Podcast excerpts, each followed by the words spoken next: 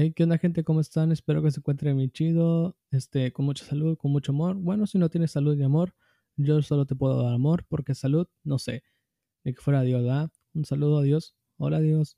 Este, bienvenidos a un nuevo capítulo. Este es un capítulo diferente a lo que estoy trabajando o haciendo. Este, este capítulo consiste en que voy a contar una leyenda de terror y pues si les gusta mucho, pues voy a, voy a continuar con esta, con esta nueva sección. Ojalá les guste mucho como pues yo, yo disfruté mucho, ¿no? Igual tuve miedo al dormirme. Pero pues de esto, pues de esto trata, ¿no? De, de chingarle, como dicen los corridos. Y espero que te guste mucho. No olvides este, pasarte a mis redes para que no te pierdas ningún capítulo. Lo, lo estaré publicando en historias y en, este, en posts de Facebook. Y pues nada, es todo. Disfruta el video y hasta pronto hasta luego, hasta nunca. Quién sabe si me muero mañana. Bye. El bar Konakai. El 2 de noviembre, el bar Konakai abre sus puertas y alimenta las leyendas del pueblo.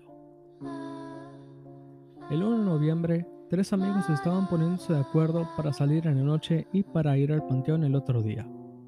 Esa misma noche, solamente dos de ellos partieron a un bar, mientras que el otro se fue a su casa.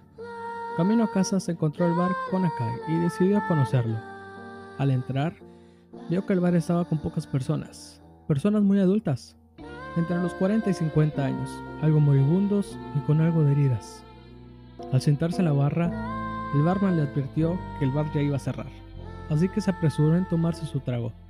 Minutos después, una señora se le acercó. Entre los diálogos, el hombre le compartió a la mujer que visitaría a su madre por el 2 de noviembre al panteón como todos los años. Con el bar a punto de cerrar, el hombre se fue a su casa ya que debía estar temprano en el panteón como había acordado con sus amigos. Al día siguiente, ya lo esperaban sus amigos y familiares en el cementerio, y al preguntarle el motivo de su tardanza y desvelo, este les contestó que había ido al bar Konakai.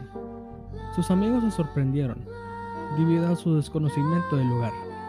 Para confirmar el hecho, este les indicó la dirección, que es entre Avenida México y a López Mateos. Ellos respondieron que ese lugar llevaba varios años cerrado. Al salir del panteón, los tres amigos se dirigieron a la dirección donde estaba el bar. Y el letrero era mucho más pequeño y más dañado del que uno de ellos recordaba. La puerta de entrada estaba abierta, a lo que el hombre decidió entrar. En el lugar solo quedaban ruinas. En la barra encontró los vasos que había ocupado, así como su dinero. Recuerden, el 12 de noviembre, los muertos visitan a los vivos.